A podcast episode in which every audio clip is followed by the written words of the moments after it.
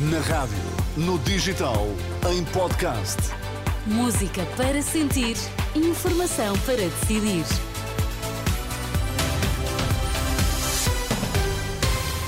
Notícias na Renascença, para já os títulos em destaque.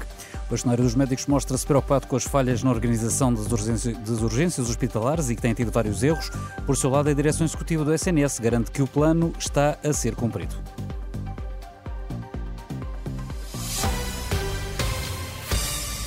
O bastonário da Ordem dos Médicos critica mais uma vez o plano de reorganização das urgências da direção executiva do SNS e mostra-se muito preocupado com as falhas que têm sido detectadas.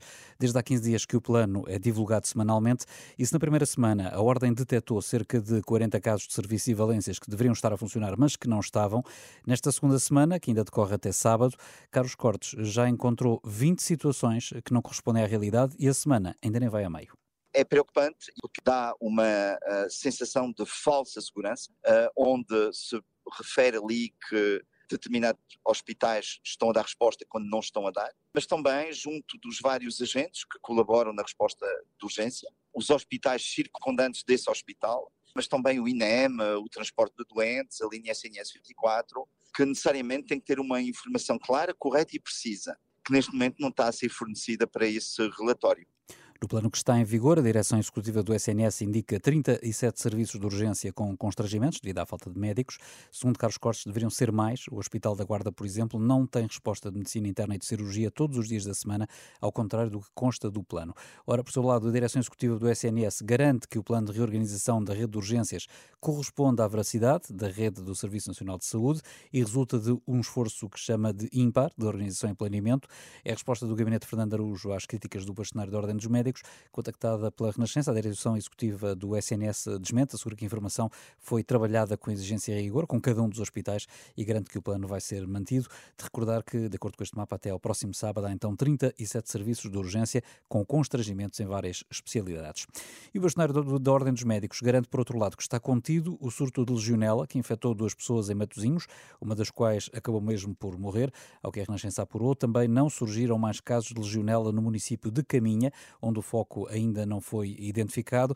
Já do outro lado do rio e da fronteira, na Galiza, foram identificadas nove pessoas com legionela nos municípios de Guarda e de Rosal. Seis delas estão eh, internadas. Depois da gripe e da Covid, as farmácias eh, vão poder administrar as vacinas do tétano e difteria. O alargamento foi hoje anunciado pela direção executiva do SNS, mas só no próximo ano é que deverá entrar em vigor. A presidente da Associação Nacional de Farmácias aplaude a medida. A Renascença, Emma Paulino, eh, diz que as farmácias estão preparadas para alargar a vacinação, o que que vem facilitar a vida dos eh, utentes. Portanto, estas vacinas têm as mesmas características das outras vacinas do ponto de vista do modo de administração e também do perfil de reações adversas e, portanto, os farmacêuticos estão capacitados para administrar estas vacinas. Trata-se apenas de, uh, no fundo, estabelecer o processo logístico de distribuição que uh, já foi aprimorado também com esta campanha vacinal. Entrevistada pela jornalista Nebela Goisa, presidente da Associação Nacional de Farmácias, acrescenta, por outro lado, que há atrasos na implementação do programa de dispensa de medicamentos aos doentes crónicos, eh, que só deve estar em vigor no início do próximo ano. O Primeiro-Ministro considera que não deve exercer cargos públicos enquanto não estiver esclarecida a sua implicação na Operação Influencer. É o que diz António Costa, sublinhando a necessidade de preservar a integridade das instituições. Declarações eh, na Alemanha, onde participa numa celebração eh, dos 50 anos do Partido Socialista. O Secretário de Estado do Trabalho desafia os empregadores a não desistirem de quem tem mais de 50 anos, depois do IEFP ter revelado que em outubro e pelo quarto mês consecutivo aumentou o número de desempregados inscritos nos centros de emprego. Miguel Fontes pede aos empresários eh, para adaptarem as contratações à disponibilidade do mercado, ao mesmo tempo que defende que as pessoas com mais de 50 anos estão perfeitamente, estão perfeitamente aptas a trabalhar. Não faz sentido desistir de pessoas com 50 anos, com 55 anos e achar que essas pessoas já não têm a motivação, a capacidade de aprenderem novos desafios, de responderem. Não há nada de mais errado.